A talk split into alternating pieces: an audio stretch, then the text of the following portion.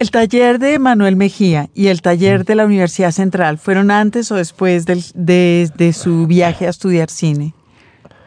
El taller de Manuel fue antes y el de la Central fue después. El de, la, el de, la central, el de Manuel fue, fue justo antes de irme. Eh, es un taller que ha dado grandes escritores, ¿verdad? ¿Usted se estuvo cómodo ahí? Yo me, yo me sentí muy cómodo, además, por, primero porque estaba pues con, con, con, alguien tan, tan especial como Manuel Mejía Vallejo, era un, realmente era un personaje eh, y era una delicia sentarse a oírlo, hablar de libros, hablar del oficio. Era un gran conversador, un gran lector también. Y, y, y, la, y un maestro generoso, dice todo el mundo sí, también. ¿eh? Claro que también era, era duro. Era sí. duro porque yo recuerdo, lo decía muy, muy a su manera, muy en su tono, pero cuando no le gustaba algo, él le decía al tallerista que llevaba el texto, usted mejor dedíquese a hacer empanadas, eso, ese texto está muy bobo. Eh, ah. él lo decía así como entre, como entre, en serio, como entre charla, pero, pero, pero era, era, era duro. Bravo. Pues al punto que yo, que a mí me daba mucho miedo llevarle textos. Eh, yo apenas estaba empezando, tenía como unos cuenticos. Eh, y, y solamente luego de que me, de, luego me fui para... No, perdón, es que yo estoy equivocado. El taller sí fue, los dos talleres fueron después de Londres. Ah. Porque yo recuerdo que cuando ya me vine, yo, yo, yo tomé el taller, fue que me, me, despisté, fue porque yo me vine fue a, a, Bogotá a trabajar ya en, a buscar trabajo en cine y en televisión en alguna cosa. Y una vez, una, una amiga con la que yo iba al taller, eh, parece que nadie llevó nada, nada de lo que nadie llevó trabajos y ella tenía un cuento que yo le había dado a ella para que lo leyera y lo, le, lo leyó. Dijo, yo tengo un cuento de un ex tallerista del año pasado. Mm. Y dijo Manuel, pues léanlo. Y ella lo leyó y, y, salí bien librado. Dentro de todo, creo que dijo que, bueno, me mandó a freír empanadas, que eso ya es mucho cuento.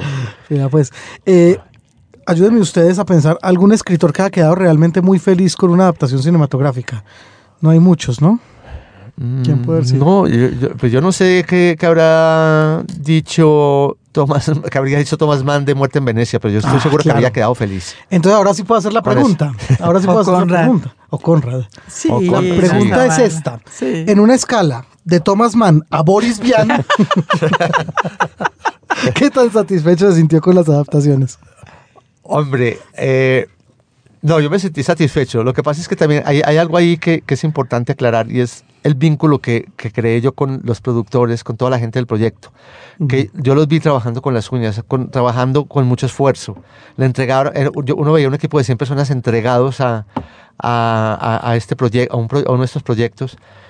Y yo en ese sentido ahí, ahí perdía mucha objetividad. ¿no? Yo, yo a todos los quería, los adoraba y, y les agradecía que estuvieran ahí. Uh -huh. Pero yo, yo digamos que bueno, habría, cosa, habría cosas que, que, que, yo no habría hecho, digamos, que, habría, que habría cambiado, pero por supuesto eso, eso ya es un, un irrespeto porque eso es, eso es la obra de ellos, no la mía.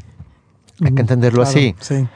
Pero no, yo quedé bastante es que es, eso que dice Jorge es bonito, porque lo que mm. hay es unos autores que nunca se bajan del ego y hay otros autores que entienden que su obra llevada al cine ya no es de ellos. Claro. No. Y, está, y, está, el pobrecito Boris Vian que se murió viendo la adaptación de Escupiré sobre vuestras tumbas directamente. Sí. Pero hay una cosa muy importante también que tal vez yo creo que yo lo aprendí como estudiante de cine y es que es necesario un divorcio entre el libro y la, y la película. Digamos, la, la, a veces esperan que haya mucha fidelidad. El autor espera que, que todo claro. pase. Y, y, yo creo que el, e, ese es un gran error. Yo creo que el, lo, que hace, lo que tiene que hacer el productor es mirar qué puede robarse del libro que tenga, que tenga elementos muy audiovisuales y que le sirvan para su historia. Y lo otro, dejárselo al libro, pues, y, y no pretender sacarlo todo. Yo creo que ese ha sido el gran error también con las obras, de, con las adaptaciones de García Márquez, que han tratado de serle muy fiel, y por serle fiel... Uy, es fatal. Es, es fatal, porque es que García Márquez es, es, es, lenguaje, y el lenguaje no es cine, el lenguaje es literatura, el, el, el cine es imagen, es otra cosa. Los libros. Señal Radio Colombia. Un libro, un autor. Aquí estamos en los libros con Jorge Franco Ramos, autor de Rosario Tijeras, Paraíso Travel, Melodrama, Santa Suerte y más recientemente El Mundo de Afuera, novela ganadora de Premio Alfaguara 2014. Margarita. Usted hizo un libro de cuentos y se llevó el- un premio del Ministerio de Cultura. Y después de eso, Rosario Tijeras. O, o tal vez yo solo me sé la historia de los que funcionaron y quiero saber si hubo muchos intentos fallidos antes, después, en la No, mitad. mucho. Yo, yo, digamos, cuando yo escribía cuenticos sueltos, que fueron mucho, fue mucho tiempo, yo mandaba, a cuanto premio había, yo mandaba el cuentico. Un, tenía como dos o tres que eran mis, mis soldaditos Sí. y los mandaba a los premios y pasé mucho tiempo en que nada pasaba, ni, ni en los 50 finalistas, nada. Eso no Bien, quedaba- ¿cuán- ¿qué es mucho tiempo? no sé, do- dos años, tres años. Eso, me- eso a mí Mm. me gusta mucho, me gusta contarlo porque es que la gente... Yo sabía que esto, no, que esto era una cosa, ah, yo creo que yo tuve mucha suerte porque yo sabía que esto era a largo, a largo plazo. Yo siempre que veía a los escritores consagrados, yo veía unos señores ya de barba blanca, muy mayores, yo decía, bueno, pero hay que empezar, hay que empezar y hay que, y hay que hacerlo. ¿Y no tenía presiones de otra índole? Es decir, estaba fresco escribiendo. Eh, pues uno sí quiere, uno, uno, uno quiere publicar, eso es un afán que, que- tiene todo, todo autor al comienzo y que creo que es un, un afán equivocado porque, porque esto es un, se aprende a escribir escribiendo, no hay otra manera y pues por supuesto leyendo mucho, pero eso, eso se da por hecho, pero, pero eso se va madurando poco a poco y- y yo creo que eso se da. En el momento en que el producto está rel- rela- relativamente maduro, ya, ya, ya comienza a darse. Yo recuerdo que por allá en el en no sé qué año, 96 tal vez, eh, ya quedé finalista en un premio, entre los 10 finalistas de un premio que, que era importante, que era el Carlos Castro Saavedra, Sí. eh, que lo convocaba la Biblioteca Pública Piloto de Medellín, Sí. pero era, era abierto a, a- a toda Hispanoamérica. Participaron como 600, eh, 700 cuentos y ahí ya me publicaron un cuentico en una antología de los 10 finalistas. Entonces ya... Ya, ya ahí las- voy. Sí, ahí voy. Y luego, bueno, yo seguí, yo seguí escribiendo ya en esa época. eh, también estudiaba li- li- literatura. Yo, vine, yo llegué de Londres ya con, con las ganas de, de realmente dedicarme a la escritura. Ujú. Sentí que tenía muchos vacíos en, en algunas lecturas y por eso me metí a estudiar literatura a la, a la Universidad Javeriana.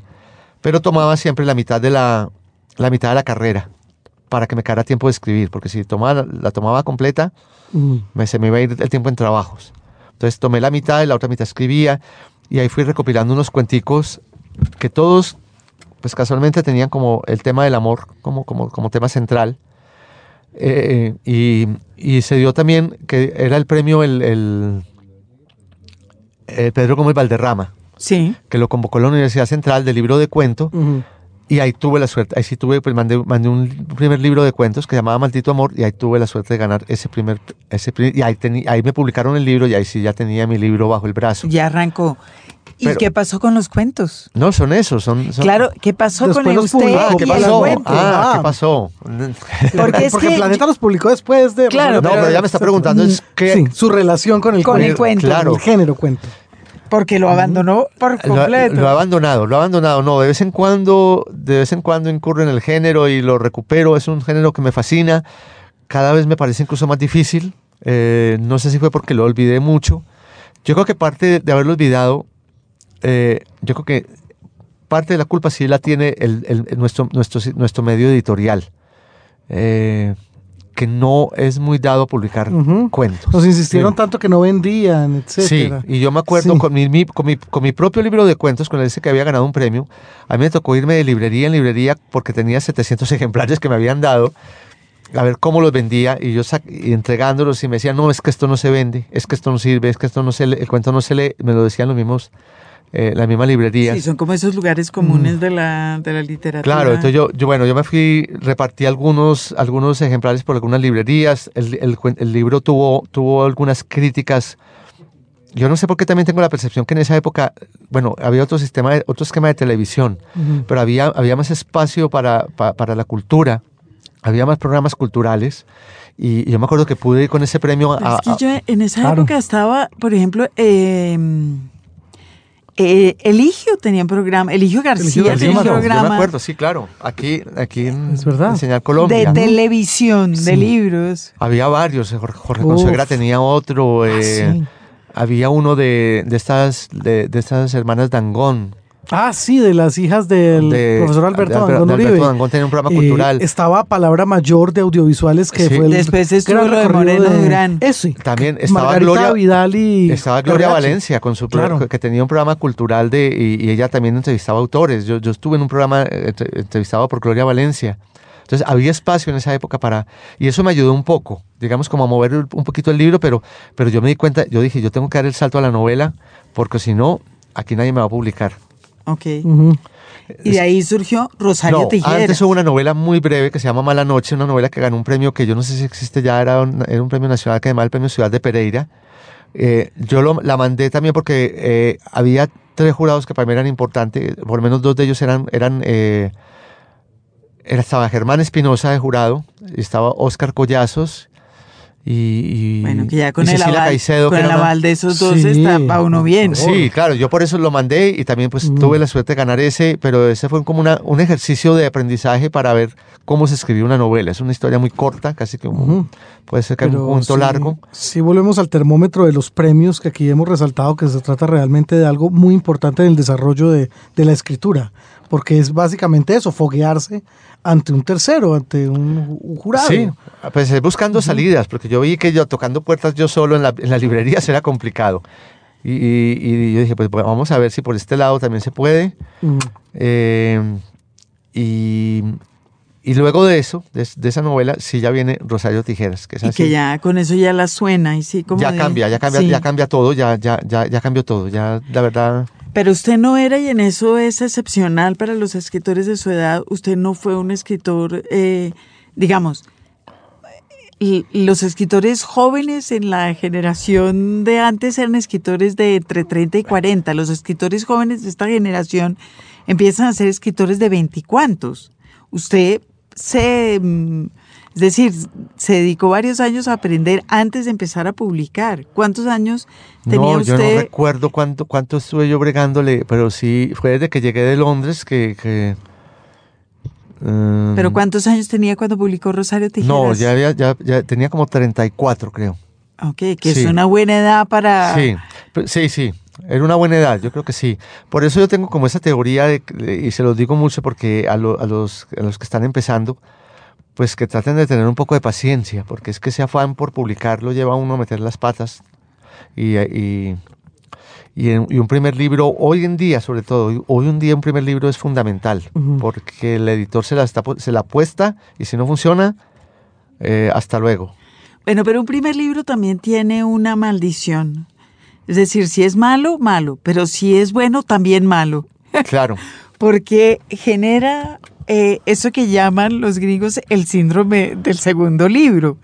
Yo cómo carajos hago para escribir un segundo libro que sea tan bueno, tan vendido como Sí. el primero. ¿Se le, le pasó a usted? A mí me pasó con Rosario Tijeras, no con la primera, pero sí con Rosario, decir, decir bueno, ¿qué sigue después de ahí? Era, era- fu- fue, fue complicado y fue confuso al comienzo. Porque bueno, estaba, por, por supuesto, está como la- la- la- no la tentación, porque yo no la tuve, pero sí la tuvieron algunos editores, como decir, bueno, más Rosario Tijeras, ¿no? Como sigamos por ahí. Y yo sí tenía claro que no quería más de eso. Yo, yo dije lo que, lo que tenía que decir sobre ese momento de Medellín, sobre el tema del narcotráfico, por, por, eh, eh, ya lo dije y no tenía más para decir. Eh, no quiere decir que no lo vaya a abordar más adelante, a lo mejor lo voy a tocar y de hecho pues el tema lo he tocado tangencialmente en, en un par de libros, pero eso, eso fue. Entonces yo quería explorar por otro lado otra, otro- otro- otra, otra historia, otra temática. Y, y, y sí fue un poco estresante, pues al comienzo yo no lo niego, como ver que, que crecía el, el- el libro, se iba, se, iba, se iba yendo a otros países, a otros idiomas, y en la medida que ganaba lectores, pues aumentaba como ese compromiso. Pero después me hice como un, un trabajo mental de decir, aquí lo que hay que hacer es lo que venía haciendo antes, lo mismo. Tratar de reinventarme en- con cada libro. Se- lo había hablado también con algunos editores que me dijeron, mire, un, un éxito no garantiza el siguiente, así que eso despreocúpese. ¿No es cierto? Eso hay que apostarles a, a, a lo que ha venido haciendo. Trate de, de- de entregarle a la historia lo, lo que aprend- a la nueva historia lo que ha aprendido de las otras, teniendo también claro que O sea que sí tenía en ese momento editores a su alrededor que le decían, mire, Sí, pero, pero, pero me sucedió que fue más, más, más por fuera.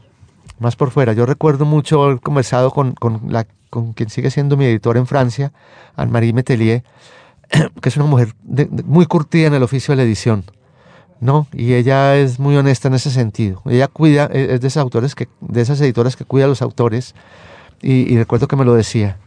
Me dijo, olvídese de todo eso, olvídese de, de, de- de- lo que le están pidiendo y, y arriesgue. Métase en otro tema.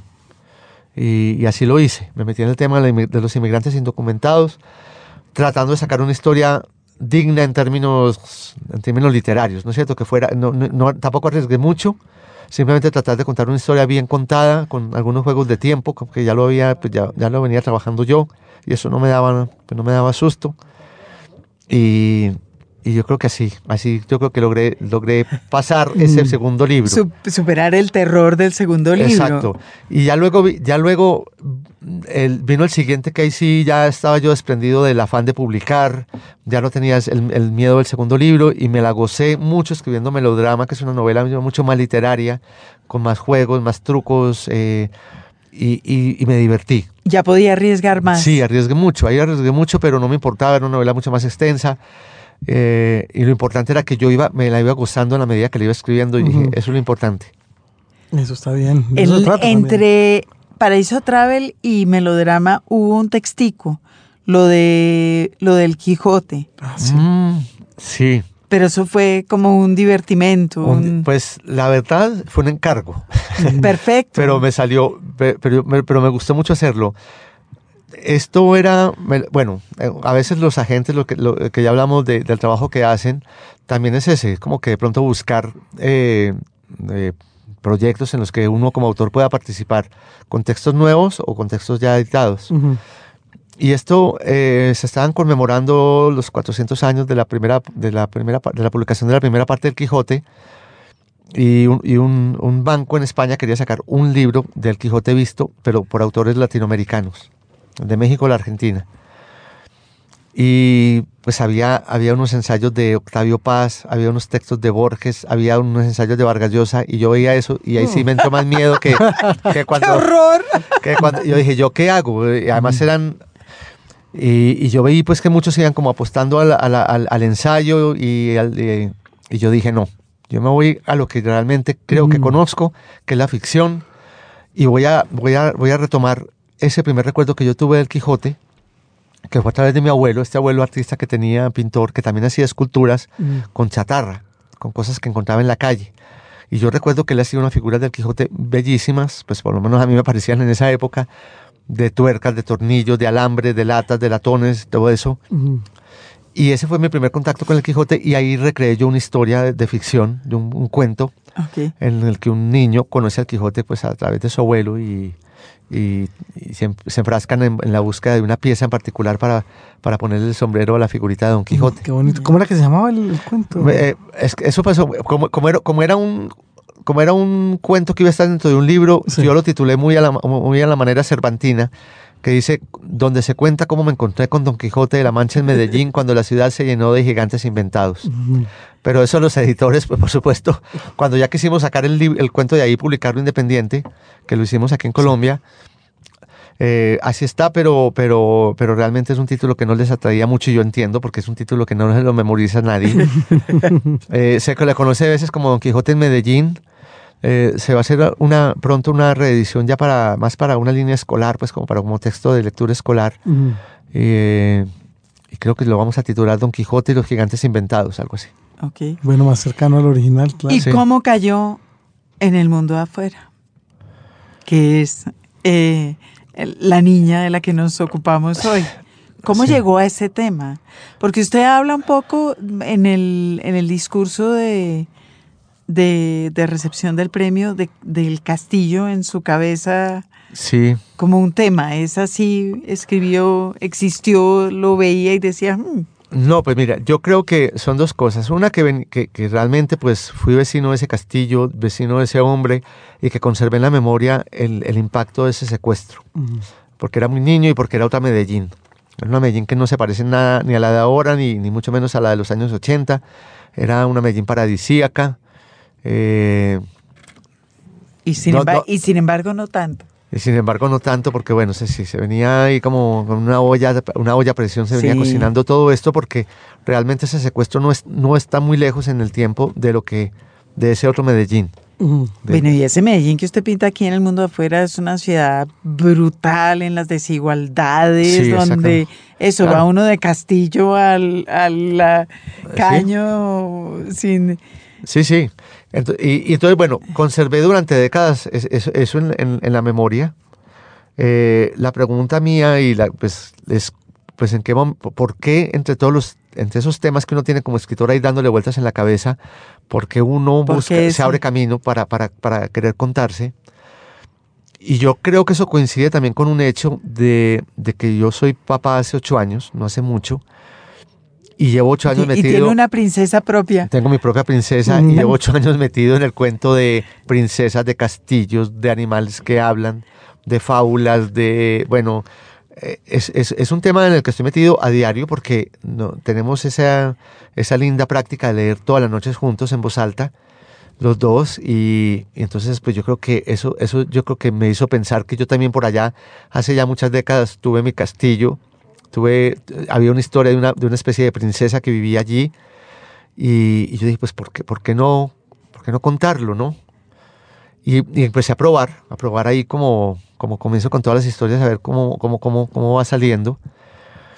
Y me fue gustando un poco como eh, meterme en algo que nunca había hecho antes, que era incurrir como en ese tono fantástico del cuento de hadas, enfrentado a una línea que ya había trabajado yo pues en, en las otras novelas más, más cruda, un realismo más crudo El realismo brutal. un realismo brutal y enfrentar esos dos tonos me pareció que, que- que- que me, me- me agradó. Me, ¿Se le ocurrió cómodo. alguna vez hacer solo una historia de castillos? Estoy pensando en usted leyéndole a una niña de ocho años que no querrá que usted le malogre sí, sus Sí. castillos y su vida bonita con, eh, con Mm. esta historia que es como un aterrizaje brutal en la... Claro, porque además, además cuando yo retomé la literatura infantil ahora, eh, me tocó cambiarla mucho. Yo a mi hija al, al comienzo, cuando no sabía leer, le inventaba, le cambiaba las historias porque me parecían de una, de una crueldad subida la literatura infantil y la literatura clásica infantil sobre todo. La, Sí, yo veía que cruel. mientras más antigua, más cruel. Sí, es, Yo- es cruel como es cruel su historia. También, sí, exacto. No, claro, porque está diciendo no pensando ya en el, en el, en, en- en ella como, como mi lectora eh, en la edad que tiene, Sí, eh, sino pues ya pensando en, en, en, en- en- en- en un lector más adulto.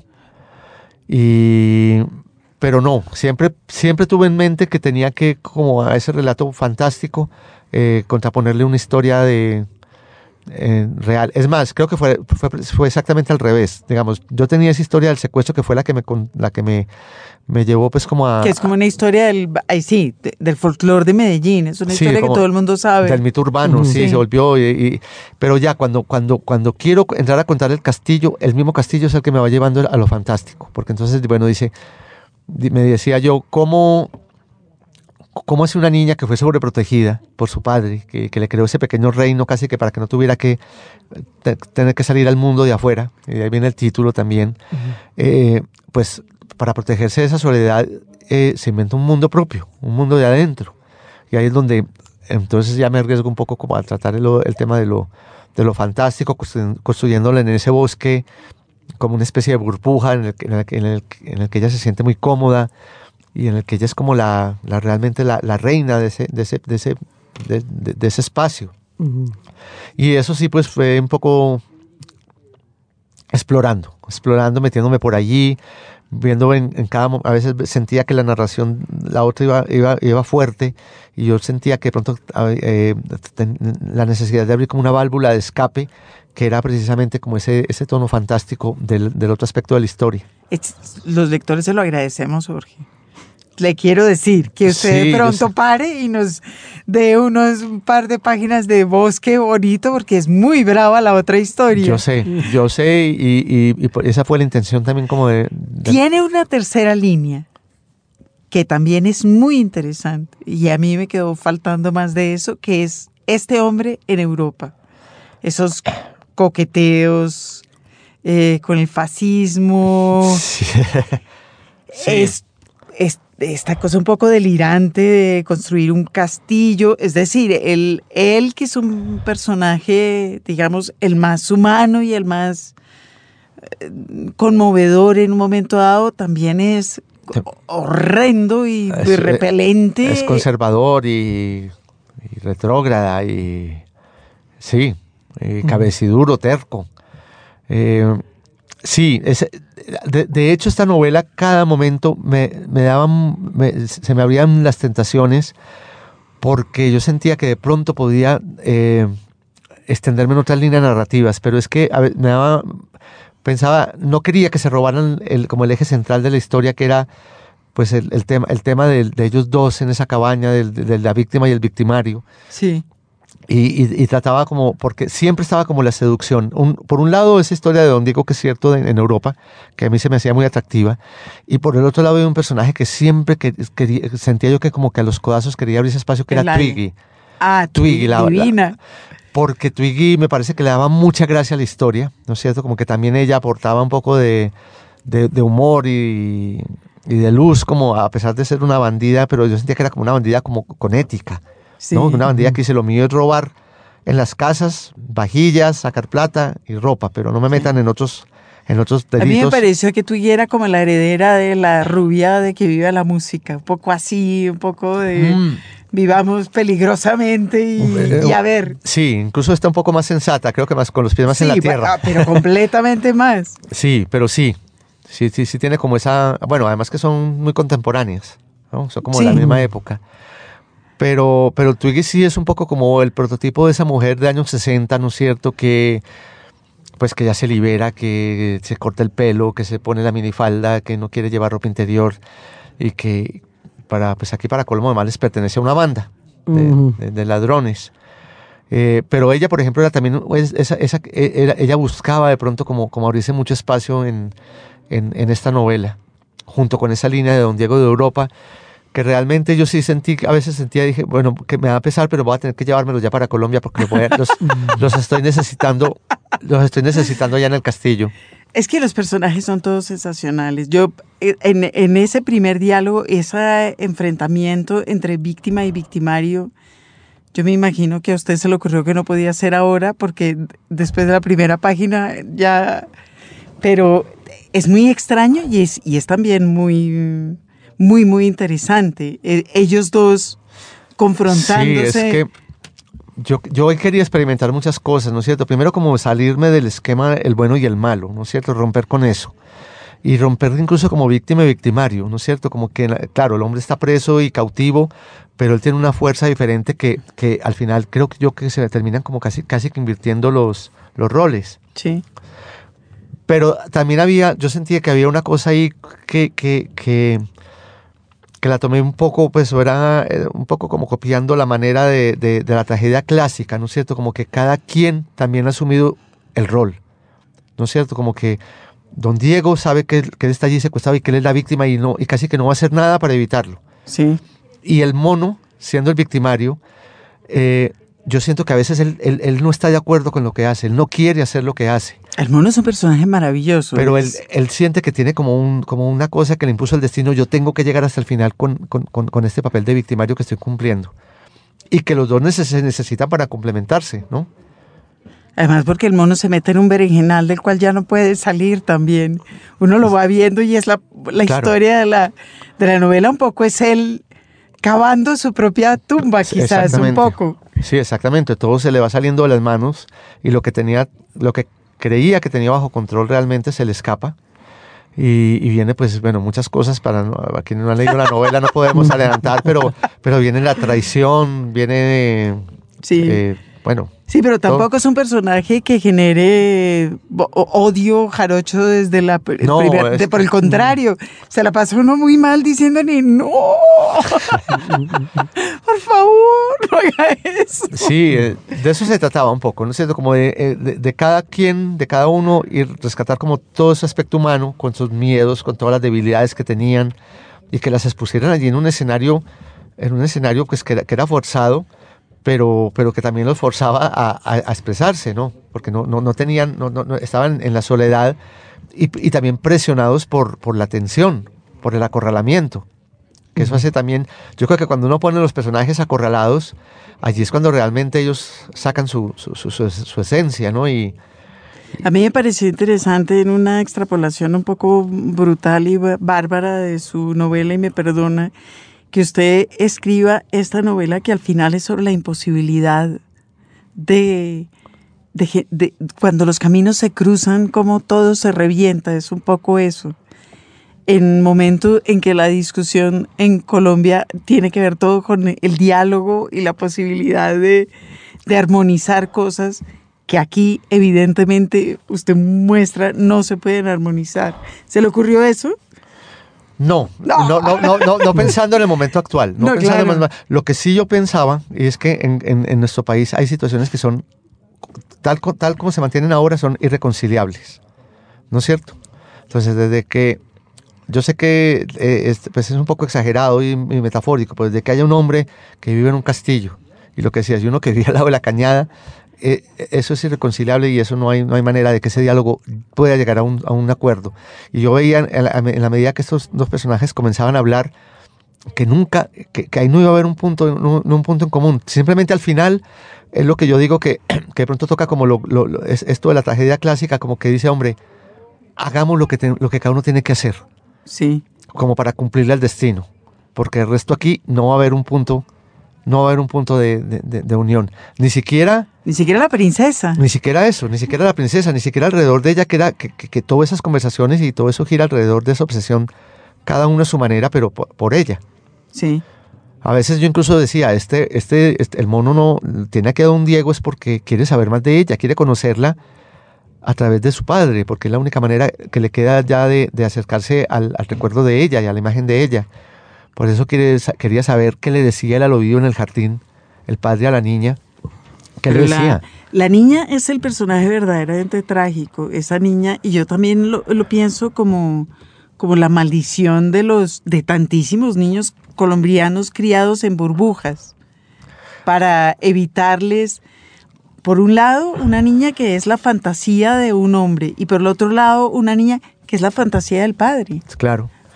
Y mira, te lo digo yo. Y so- ninguno de los dos la mira de verdad. Te lo digo yo que soy padre y en este proceso de escritura que, pues, eh, que fueron eh, tres años largos, más un periodo de pues, un- casi un año que me gasté investigando y, y que, y que veía, veía como una niña ya comenzaba a caminar y todo eso y yo, yo veía esa burbuja y, y- enfrentada a este mundo que nosotros tenemos afuera, que es un mundo realmente, pues cuando, cuando uno es padre lo, lo, lo ve doblemente trágico y complicado pero también descubrí algo pues inmediatamente, que eh, mientras eh, que, que- que la burbuja lo que hace es debilitar a quien vive adentro, Ok. ¿no es ¿cierto? Porque lo- la deja sin, sin armas, sin herramientas, y, y yo mismo casi que en, el- en ese proceso de, de- me tocó pinchar esa burbuja que yo estaba construyendo para mi propia hija. A ver qué bonito es. Sí, porque claro, me di porque cuenta, este personaje me iba enseñando eso, pues como que, que lo que estaba haciendo era un ser, eh, un ser débil. Carambas. Porque le pregunto para el cierre de esta sección por los proyectos que supongo no son los que vienen a futuro, porque a futuro le va a tocar ahorita seguir girando, por lo menos en el corto plazo. A futuro le va a tocar sentarse a sufrir otra vez el síndrome de la segunda novela. De la segunda Ah, novela. sí, seguramente. Pero ya había algo ahí en proceso antes de recibir usted la notificación Yo estuve, yo estuve en, en los meses de enero y febrero eh, rayando, ¿no es cierto? Haciendo, tomando notas, mirando, explorando posibilidades. Yo, te- yo, yo tenía una curiosidad eh, a partir, en, de- estas últimas décadas, eh, en particular con Medellín, pero también, pues, por supuesto, se, se- se- se extiende a Colombia, porque el problema ya nos toca a todos. Y es que han pasado más de dos décadas de la muerte de Escobar, ¿no es cierto? Que fue como que el, el momento que partió en dos esa, esa última historia dramática nuestra. Eh, y yo no sé, yo siento que la verdad no hemos aprendido la lección. Entonces ya hay una generación completa, ¿no cierto? Hay una, una generación de más de 20 años que, que, que, no, ni siquiera lo conocieron, que son los herederos, digamos, de, toda esa generación trágica de, los años 80 y 90. Y yo quisiera hacer como una historia a partir de esa reflexión. No sé, ¿hemos aprendido esa lección o estamos repitiendo la historia? O de qué sirvieron todos esos héroes que se entregaron, todos esos sacrificios, todas esas muertes. Por ahí quisiera como de pronto, pero, pero necesito, necesito amasarla más. necesito amasarla más para, para, para tocar ese tema. A lo mejor, a lo mejor no, a lo mejor no llegue a él. No, a lo mejor necesites tal vez de más tiempo para, para elaborarlo. Los libros. Señal Radio Colombia. En lista de espera. Nuestro cuestionario, Margarita, bueno, o su cuestionario más bien, porque siempre está muy preparado. cuestionario, diga. Jorge Franco, nuestro invitado de hoy, será el destinatario del cuestionario de Margarita Valencia, que tiene preguntas ya preparadas, pero va a ver cómo nos vamos a entretener. Nos vamos a entretener mucho, sobre todo yo que voy a estar mirando desde afuera. ¿Cuál es el, la, la fórmula química del agua, por ejemplo? Esa es, esa es clave, pero eso no la vamos a hacer porque ya lo hemos hecho varias veces. Vamos a pensar en otra fórmula química importante. Eso. Muy bien, los dejo entonces con el cuestionario de Margarita. Jorge, ¿a qué horas lee? Leo en las noches. Eh, básicamente un par de horas, eh, dos o tres horas antes de dormir. Y ya contó que además eh, involucraba a su hija en el proceso Claro. de lectura. Sí, primero tengo la, la lectura con ella y bueno, ya ella se va a su cama a dormir y luego ya empieza mi proceso como de, de, des- de- sí, desconexión con el mundo, con el mundo de afuera, empieza con el más, ahora la, la conexión con el mundo de adentro, que es eso, es, es- es sentarme a leer un par de horas por lo, como mínimo. Con lo cual, lee sentado, lee echado, A, lee... a veces leo sentado, a veces ya depende. Si está muy frío la noche bogotana, pues Uy, me meto en la sí. cama y no hay placer igual que, que meterse a la cama a leer. Siento que es de los grandes placeres que hay en la vida. Y si no, pues me quedo por ahí en, en- en un sillón, algo así. Si- si puedo empezar más temprano la lectura. Ok. ¿Y Eh, tiene algún lugar favorito, algún sillón favorito de lectura? Sí, tengo un, tengo un pues, en, mi, en mi apartamento tengo un, est- un estudio y ahí tengo un sillón y con, con reposapiés y esto y ahí, y ahí me siento bien y tengo la- una buena lámpara de lectura que eso es fundamental. Ah, y además dificilísimo de conseguir. Es difícil de conseguir, pero yo me conseguí una muy particular que parece, es, es muy fea, parece una manguera Sí. y se mueve así como una manguera, pero la puedo ajustar para arriba, para abajo y la puedo poner casi que sobre la misma página. Y entonces esa me, me facilita mucho. Y además calienta y me ayuda. Ah, perfecto. ¿Tiene algún género favorito? ¿Lee más novelas, Leo, más leo más- ensayos, más...? no, leo más novela. Leo más novela porque pues es, es, el, es el género que yo, en el que yo trabajo y me gusta pues ver qué se está haciendo en ese género. ¿Alguna particularidad en ese sentido? ¿Le gusta leer a sus contemporáneos? ¿Más bien le prefiere el 19? Mm, El de todo un poquito, de todo un poquito. Siento que, bueno, tengo una predilección de todas maneras por la, por la novela norteamericana. Me gusta mucho. Eh, ¿Como de la primera mitad del 20 o de la novela con- norteamericana hoy? no, yo de- desde antes, desde, desde Faulkner, Dos Pasos, ok. todo ese grupo, esa generación que fue, fue importante. Digamos De que esa generación, esa generación fue la que me metió en la literatura norteamericana. Antes por allá había leído algunas, eh, bueno, los clásicos de La cabaña del tío Tom, todas esas Sí. cosas. Pero realmente esta fue la que, la que realmente me cautivó porque ahí es donde se, se ve como la, la nueva propuesta. Y me gusta mucho también la reciente. Pues la reciente hay algunos que... Sí. Jonathan Franzen, eh, se- Wallace, sí, se me Fo- escapan Hay los- muchos. hay muchos, sí, muchos muy buenos. Sí. Ah, Sí, hay una generación de jovencitos ahí como despuntando. despuntando. Esa literatura me gusta mucho. eh, la, me gusta mucho también leer pues en español, el- novela escrita en español, porque de todas maneras el, ahí está, el, lo otro es traducción, en cambio aquí está pues en lenguaje tal y como lo puso el autor, y eso me interesa ver cómo, cómo, cómo evoluciona, cómo lo manejan. O sea que él, cuando está leyendo no se desconecta del oficio. No, realmente no. Realmente siempre estoy pensando como en, en Ah, qué mire van. cómo hizo esto. Sí. Y también, bueno, hay noches, no, hay, hay veces que también alterno esto con, con, con ver películas. Ok. Me gusta ver películas, me gusta ver algunas series de ¿Y televisión. también le está mirando la carpintería a, la- a las, a las películas? Eh, cu- cuando se dejan, porque hay veces que cuando está muy bien hecha, eso es como los libros, ¿no? Eh, se le olvida a uno la carpintería porque te absorben y ya. Claro. Queda uno atrapado en, en- en- en- en la historia y eso me pasa también con el cine. Veo series de tele- algunas series de televisión extranjeras, ¿Como cuáles? Eh, pues bueno, casi que las que están viendo todo el mundo, Breaking Bad, eh, Mad Men. ¿Y eh, tiene alguna favorita? A ver, hay una, hay una que me parece que, que- que yo, yo digo que es como un caviar de la televisión, que es Mad Men, que es esa historia de los años Sí, 60 sí. y 70 de, del mundo de la publicidad en Nueva York. Digo que es un caviar porque es una, es una, es una propuesta de buen gusto, de, de, de- también de algo que es complicado y es como, con- como hacer que pasen cosas y uno termina de- al final un capítulo y uno dice, ¿y hoy qué pasó? Como que uno dice, "Ay, me tuvieron aquí atrapado toda, la- toda una hora realmente como que no pasó nada Sí. pero están pasando cosas constantemente, pero, pero no grandes cosas. Y yo creo que eso, eso es muy sutil y eso es muy inteligente y, y muy bien logrado. Y usted como eh, televidente o serievidente, ¿se espera a que le vayan echando el próximo capítulo o es de los que se, se compra los 12 de la Sí. primera temporada y se los empaca todos de, de un tacazo? No, yo no espero cada ocho días, sí los veo, pero no de un tacazo tampoco. Digamos que me pongo la tarea de, de- de ver uno al día, un episodio al día. Y te- precisamente también para que me quede tiempo de, de le- de lectura, porque pues, es- es más o menos son unos 50 minutos que dura un episodio y ya sigo leyendo. Ah, ok. Eh, ¿Hay algún libro que haya regalado muchas veces? Mm, tal vez sí, tal vez tal- hay un libro que, que- que yo siempre lo cito que, lo- y- que me parece una novela bellísima que se llama La carretera de un norteamericano Cormac McCarthy. de Cormac McCarthy. Yo he leído pues ca- casi todo McCarthy, eh, pero este en particular me parece que es de una belleza ya sublime, de un libro muy doloroso. Muy doloroso. A mí ese libro, pues, me ha saca- al, al- al final lo he, leído, lo he leído como tres veces y las tres veces me saca las lágrimas, que no lo logra cualquier otro libro. Y ese sí, cuando, cuando quiero dar un regalo especial, regalo La carretera. ¿Y qué libro no regalaría nunca?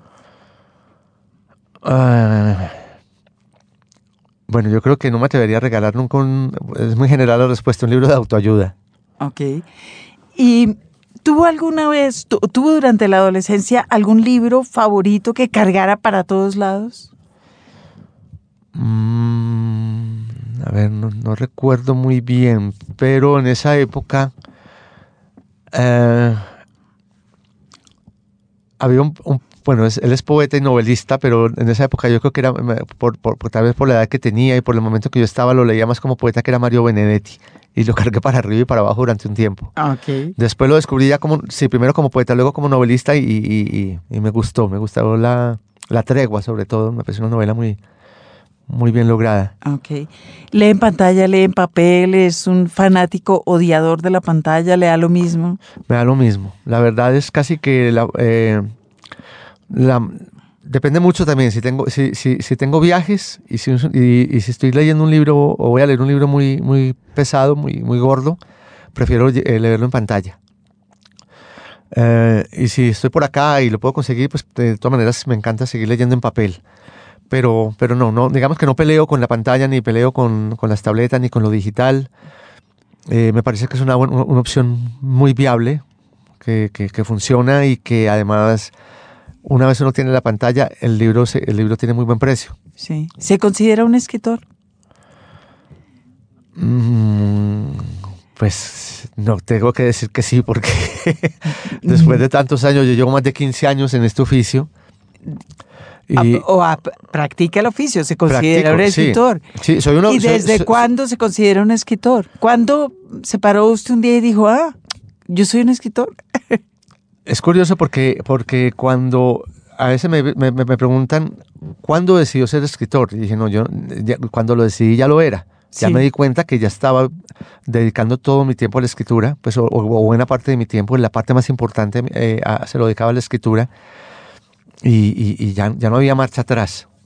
Ya no había marcha atrás. Entonces eso, eso fue muy, muy, muy comenzando, digamos, por, por allá cuando, cuando estaba preparando ese libro de cuentos, que todavía no lo había publicado, pero que yo ya veía que, que, que llegaba todas las noches a mi casa a emplear las noches en la escritura Sí. y que me pasaba los fines de semana, ya no pues salía poco, sino que escribía. Entonces cuando ya ese tiempo libre se, se vuelve para, la se le dedica completamente a la escritura, yo, creía, yo creo que ahí ya era escritor. Sí. Escribe en computador, escribe a mano. Escribo en computador, es- ¿Toma notas a mano? tomo notas a mano, en, es, es un, es, un, es un- es un caos porque la- las tomo en servilletas, en papeles, tengo 10.000 libreticas todas por todos lados, luego no sé, en el teléfono también tomo notas, en la tableta, entonces luego, luego no sé dónde están las cosas y soy como un loco desesperado buscando dónde fue que, que anoté algo que, que- que creía que era importante, a veces lo descubro y veo que ya no era importante, porque a veces suceden como esos ataques a mitad de la noche que uno cree que resolvió la historia con una idea y se despierta a anotarla y al otro día mentiras que nada. Aquello no tiene ni No, pies ni, Ni cabeza. pies ni cabeza. Pero, pero si tomo notas, escribo en computador porque creo que me, se me facilita y hago ese ejercicio que comenté al comienzo del el programa que es cuando llego al punto final, Lo pasé en limpio. la, sí, la, la, la imprimo y luego comienzo a escribir palabra por palabra, pero es que es, es una corrección sobre, ya no sobre la lectura, sino también sobre la escritura, que yo creo que es importante. Y, y que, y que yo la, la tomé porque pues, me cuando, cuando uno piensa cómo escribían los que, an- los que lo hacían antes del computador, de la era del computador, había que pasarlo en limpio. Sí. Y yo creo que ese pasar en limpio, esa sola expresión, lo dice todo. Y en ese proceso, eh, por ejemplo, en esta última novela, En el mundo afuera, ¿va dejando cosas, quitando, o es una corrección que más bien se, mm, se limita a los giros lingüísticos? No, también no, va más allá de los giros lingüísticos, va, va mucho más allá de esas figuras literarias que uno puede usar ahí o de, de, de- de sintaxis. eh, voy dejando cosas y también voy agregando a veces. Porque es que hay algo también que es, creo yo que es importante. Cuando uno comienza a escribir una historia, uno, uno apenas la conoce y uno apenas conoce los personajes. Es en ese proceso de escritura que también se da esa, se da esa etapa de conocimiento. Y por supuesto, a medida que uno va avanzando, va, va, va conociendo más. Entonces, cuando uno llega al final, pues cuando, cuando no, ya, ya uno tiene una idea un poco más general de lo, que, de lo que va todo.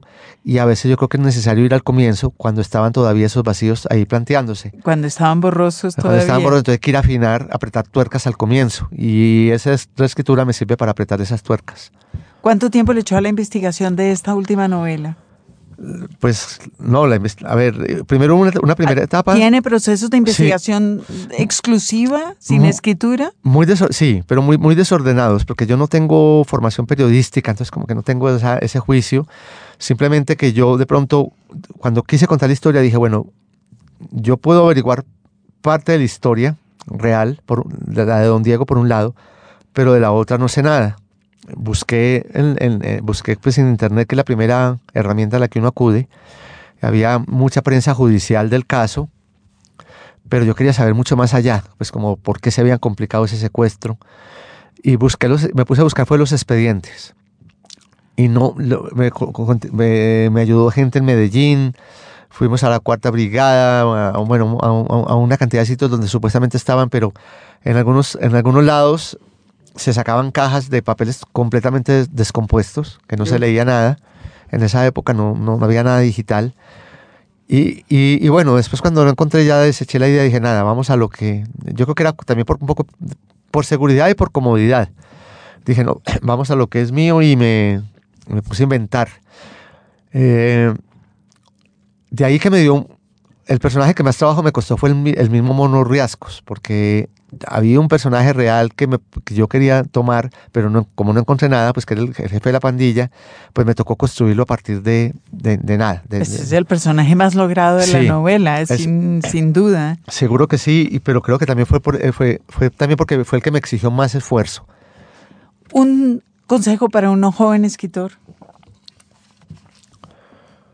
Pues a ver, yo creo que hay uno que, que ya hemos hablado aquí y es sobre ese afán de publicar. Yo creo que todo necesita un proceso de maduración. Se insisto mucho, se solo se aprende a escribir escribiendo, no hay otra manera. Y eso necesita de tiempo, necesita de muchos borradores, de botar mucho papel, de explorar, de, muchas, de explorar por diferentes lados. Y entonces yo creo que perder el afán de la publicación sería importante. Y un consejo inútil que le hayan dado a usted. Ah, pues hay uno que, que, que- que me han- siempre me daban para la vida, pero que yo considero muy inútil y es no piense en eso. Cuando se- uno, uno tiene un lío bien grande y le dicen no piense en eso, pues yo no he visto nada más inútil porque No si, fuera así, si fuera así de fácil, pues Es verdad.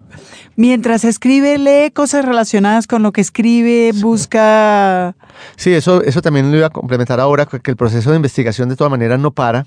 No lo paro yo cuando, cuando voy escribiendo. Y hay un momento en que siento que, que, que llega, el- que llega la hora de, de enfrentar la historia en el- en- ya y, y- y comenzar a escribirla. Pero paralelamente voy, me voy encontrando situaciones que también requieren de investigación, porque uno no sabe también la historia a dónde lo va llevando. Por ejemplo, cuando yo escribí esta novela El mundo de afuera, pues en un momento me dio por, por contar la historia de amor de don Diego y Didita que se conocieron en Europa. Y yo dije, bueno, aquí me metí en un berenjenal, pero va a tocar averiguar, leer y mirar cosas de, de, de- de- de la época, de la posguerra en, en Berlín, en Alemania. Y, y ahí me tocó echarme otras, otras lecturas y busco lecturas sí que tengan mucho que ver con los temas. Leí novelas ambientadas en los años 60, años 70. Eh, vi ser- estas series de televisión también que me ayudaron mucho de, de esa época. No, recurro, que, recurro, recurro a, mucho, a, a- a- muchos recursos ¿no? para, para, para, para, para apoyarme en la Pero en investigación. general cuando está escribiendo algo se sumerge en el tema completamente. No, pero también leo otras historias. Pues Ah, si, si me, me, me cayó un libro de algún autor que me gusta y no sé, la última novela Vargas Llosa que salió, entonces voy, la, la- también la la leo.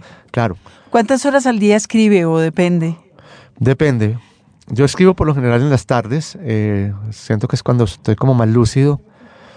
Eh, en la mañana me cuesta engranar. Pues yo me despierto temprano, pero me cuesta como engranar con, con el mundo. Sí. Y ya en la tarde como que me siento más lúcido, entonces escribo un, puede ser unas cuatro horas, cinco horas, dependiendo. Hay veces que, hay veces que me puedo quedar dos horas mirando la pantalla del computador y no pasa Y nada. lo hace muy juiciosamente, se queda ahí. Sí, me quedo ahí, me quedo ahí, o entro a internet y otra cosa, me paro, hago un café y me quedo mirando, mirando. Y de pronto sucede es- que en la última media hora empieza a fluir la historia de una manera pues que no me esperaba yo y hago pues yo no escribo yo no es que escriba muchas páginas al día pues una página máximo dos pero a veces en una sola media hora puedo hacer una página pues que para mí es mucho Sí.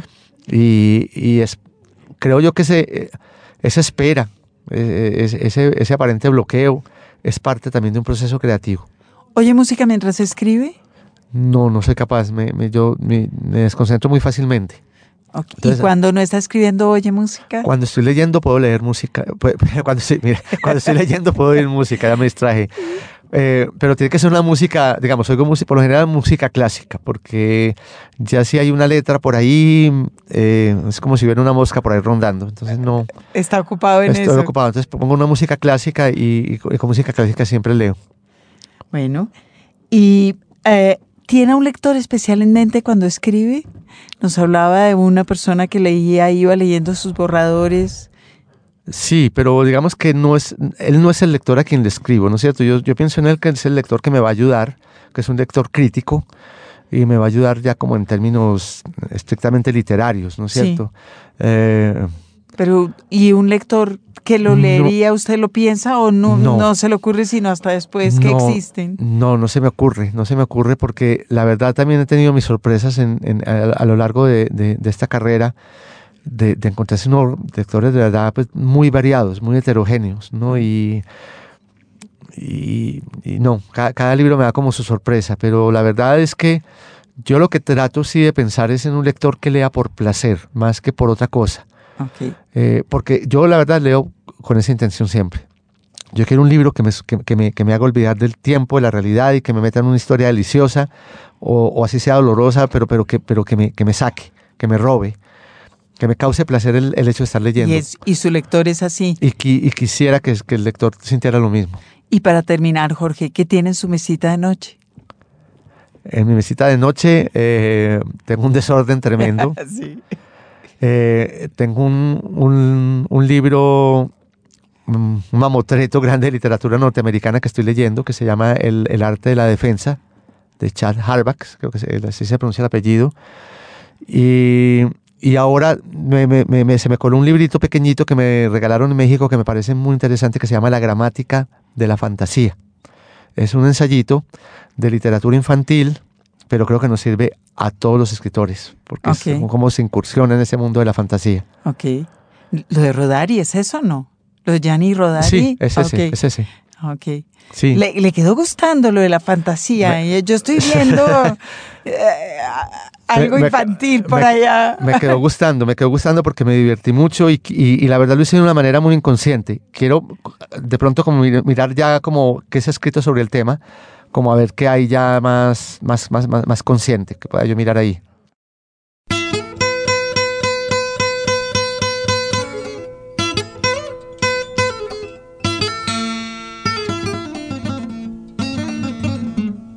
Bueno, un gustazo haber tenido aquí en los libros a Jorge Franco Ramos, sobre todo presentando su última novela, la ganadora de premio Alfaguara, El Mundo de Afuera. Jorge, gracias por estar aquí con nosotros en Señal Radio Colombia. Fue un placer, me divertí mucho y hablamos muy rico.